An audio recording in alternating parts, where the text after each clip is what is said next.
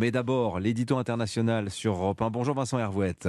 Bonjour Dimitri, bonjour à toutes. 8 mars, journée internationale des femmes, ce qui fait que les hommes n'ont même pas le droit à votre bonjour ce matin. Vous consacrez votre édito aux Iraniennes, Vincent, celles qu'on emprisonne, qu'on empoisonne et celles que l'on couronne. Oui, les États-Unis qui savent fabriquer des héros, mieux encore que la Grèce antique, vont rendre hommage tout à l'heure aux femmes et aux filles d'Iran.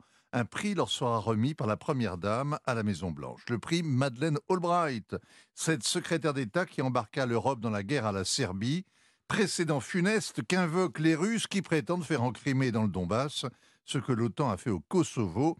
Spasiba, Madeleine Albright. L'Amérique fabrique des héros, mais aussi vite qu'elle oublie l'histoire. Et Jill Biden couronne aujourd'hui les Iraniennes, ce qui évite de penser aux Afghanes que Joe Biden a livré l'an dernier aux talibans. Alors ces Iraniennes, Vincent, sont célébrées comme l'avant-garde d'un vaste mouvement de contestation. Leur courage en a inspiré d'autres, y compris des hommes et des garçons qui les ont rejointes en masse, dit le communiqué officiel.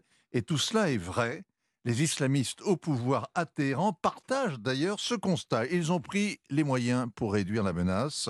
La répression a fait plus de 700 morts, des dizaines de milliers de suspects ont été arrêtés, bon nombre jetés aux oubliettes à la prison des Vignes et quatre envoyés à la potence. Pour l'exemple, ces femmes qui se dévoilent les démasquent. Il faut être héroïque pour se dresser contre un pouvoir qui a démontré son mépris de la vie humaine depuis 45 ans.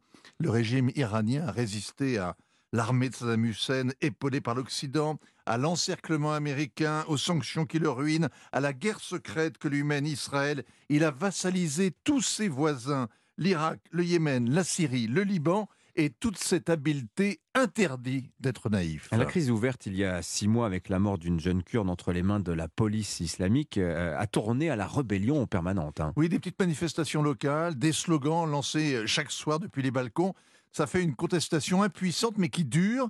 Et c'est dans ce contexte explosif qu'a éclaté la mystérieuse affaire des empoisonnements. Des gaz qui provoquent des vertiges, des nausées, des évanouissements dans les écoles, les lycées et maintenant les facs, mais surtout et toujours dans les classes de filles. Plus de 50 établissements touchés, plusieurs milliers de victimes. Elles n'ont pas de séquelles, mais ce n'est pas de l'hystérie collective, c'est bien un poison. Mmh. L'hôpital ne sait pas lequel et pour cause, les gardiens de la Révolution confisquent le résultat des examens médicaux. Ils enferment aussi hein, les journalistes qui enquêtent. D'où l'idée qu'un régime policier qui n'a pas jugulé en trois mois ce terrorisme de masse en est sans doute l'organisateur. Les manifs redoublent en Iran. Les parents d'élèves accusent maintenant les mollahs de se venger des femmes et de vouloir les talibaniser. Alors tout de même, plusieurs suspects ont été arrêtés hier, hein, Vincent. Oui, ce week-end, le président a dénoncé un complot des ennemis de l'Iran. Le guide suprême a réclamé des châtiments exemplaires.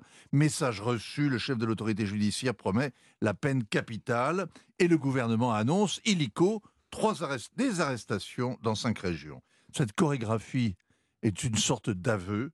L'islamisme est le poison les mollahs des terroristes, mais les Américains, au bout du compte, ont raison. Ils risquent d'être emportés par une overdose d'héroïne. Oh, joli. Magnifique. Merci beaucoup, Vincent. Signature Europe 1. 7h46.